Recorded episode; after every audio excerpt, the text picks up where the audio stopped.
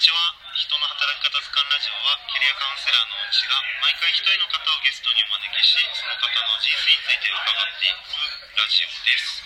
今回も前回に引き続きひろしさんをゲストにお迎えしております。どうぞよろしくお願いします。よろしくお願いします。はいでは前回第1回であのいろいろお話を伺ったんですけれども、はい。今回第2回では現在の筆文字について、はいなんかお一人でされてるんでしょうか？そのあたり伺ってもいいですか？はい。えーっと、今は、はいえーっと、ある方にプロデュースしていただいて、はいはい。イベントで書き下ろしをしたりとか、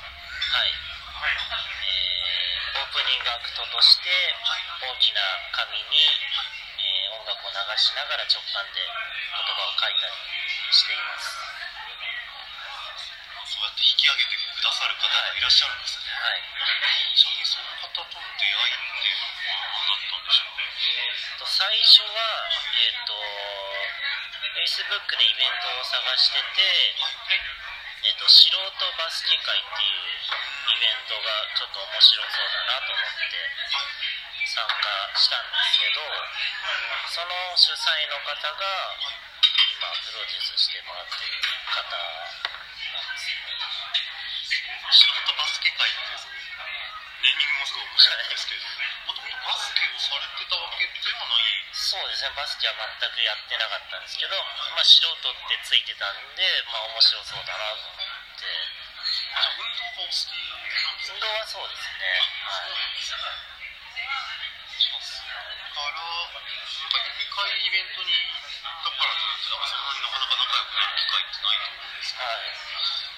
どうやってそういった関係性を築いていらっしゃったんですか？そうですね、あ、もう一回バスケのイベントに行ってで他に交流会とかいろいろなんかイベントがあってそこに毎回顔を出してたらなんかいつの間にか仲良くなっててで静岡に1泊2日でサンセットヨガをしに行くっていう面白いイベントがあって、はい、そこですごいやっぱり1泊2日で長い時間過ごすので、はい、すごい仲良くなりました。はい徐々に一気に仲良くっていは徐々に徐々に関係性が出来上がってきたっていう感じですそうですね。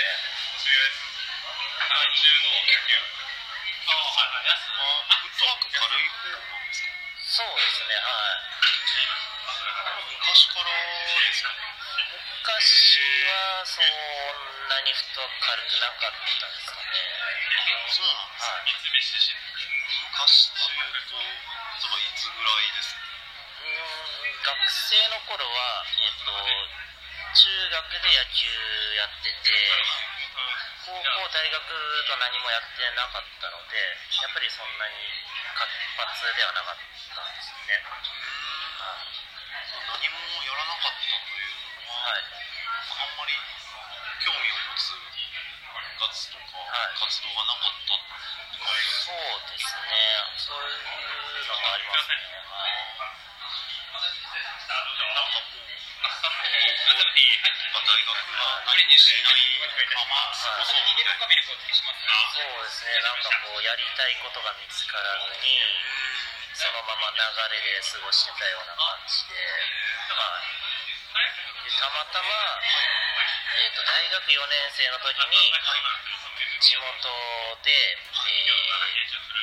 ー、よさこいのメンバーを募集してますっていう張り紙が貼ってあって、で、実際にお祭りを見に行ったら、すごくかっこよくて、踊ってる姿ですか、自分もやってみたいなと思ってその地元で活動を始めたのがきっかけですごいよさこいにハマってしまって。年ぐらい地元で活動してたんですけど8年は長いですねそうですねとちょうど8年ぐらい経った時にずっと他のお祭りでかっこいいなと思ってたチームがいて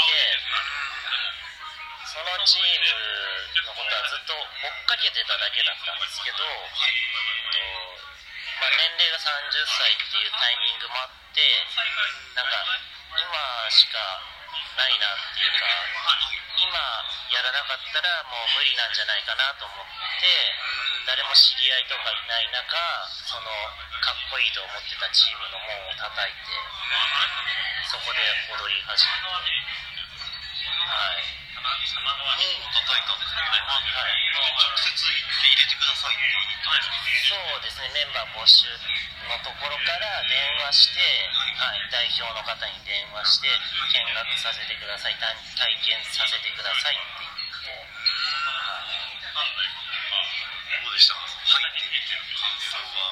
い。やあのやっぱりすごい。大変だったんですけどそのやっぱりやるからには本気でやりたい。ってい。ういがあったのですごく、はい、充実した、はい、活動でしたね。はい。先ほど8年、その前のところでやってい。たってい。う話で、で、3時の時に、あ次のところでした。はい。はい。とい。うことは、よさこい。を始めたのが22歳。そうですね。大学4年生。4年生。はい。はい。なんかどちらかとい。うと4年生ってい。うのは、い。その時期にやろうとい。う、はい。なんか、きっかけとかあったんです。なんか、やっぱり自分の人生の中で今までこの、一生懸命になれるものとか、趣味とかってい。うのが本当になくて、いろいろ探してた中で、すごいお祭りお祭りを見た時の衝撃がすごくて、はいこんな世界があるんだなっていう、そこでなんか、燃え尽き症候群の逆みたいな感じで、今まで、今まで何もやってこなかった分、すごいハマってしまって、はい、そこからすごい、活発になったというか、はい、フットワークが軽くなったっていう感じですね。変化はもう結構劇的な変化でしょそうですね、はい。人生を変えた一瞬ですね。大学4年という年次とか年齢は関係なかったんですか？そうですね。はい。燃え尽き症候群の逆っていう表現がまたいいですねどうですかそういうよさこいは言ってみれば今10年以上やってるそうですね。はい。なんか今だからこそ思うこととかありますかそうですね。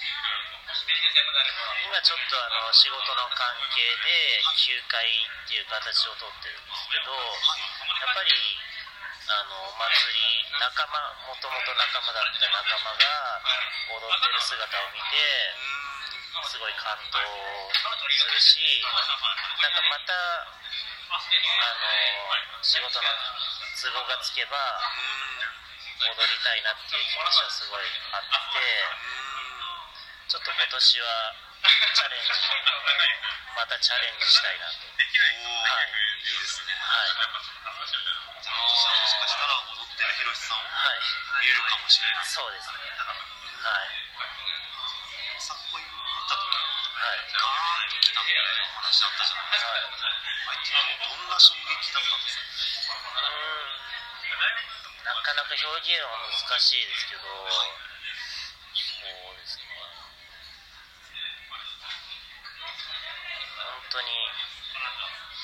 なんかすごい狭い世界で生きてきたので、本当に、なんて言うんですかね。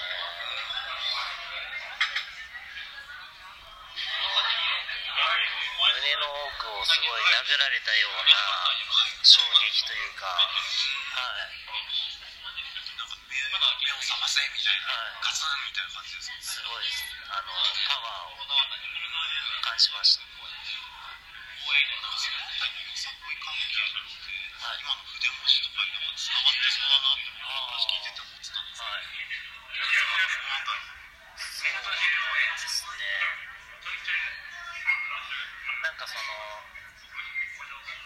書き下ろしをするときに、あの、同じスクールの仲仲間とかも見てくれたりっていうタイミングもあったりするんですけどすごい迷いがないとか、はい、勢いがあるとか、勢いがあるはい、なんかこうなんていうんですかね力強いとかそういうところっていうのがそのよさこいの経験がその筆文字にも出てきてるんだなっていうのはすごい感じます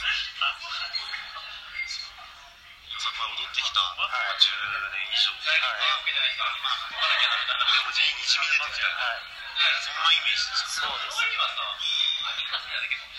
大事ですねそういういやなんかすごいいいお話を聞けましたありがとうございます。というところで、ちょっといよいよまた第2回の終了のお時間が近づいてきてしまったので、次の第3回では、その現在のデモ活動がもう少し詳しくお話伺っていけたらなと思っています。はいでは、今回はこちらで終了とさせていただきます。今回はゲストもひろしさんでした。どうもありがとうございました。ありがとうございました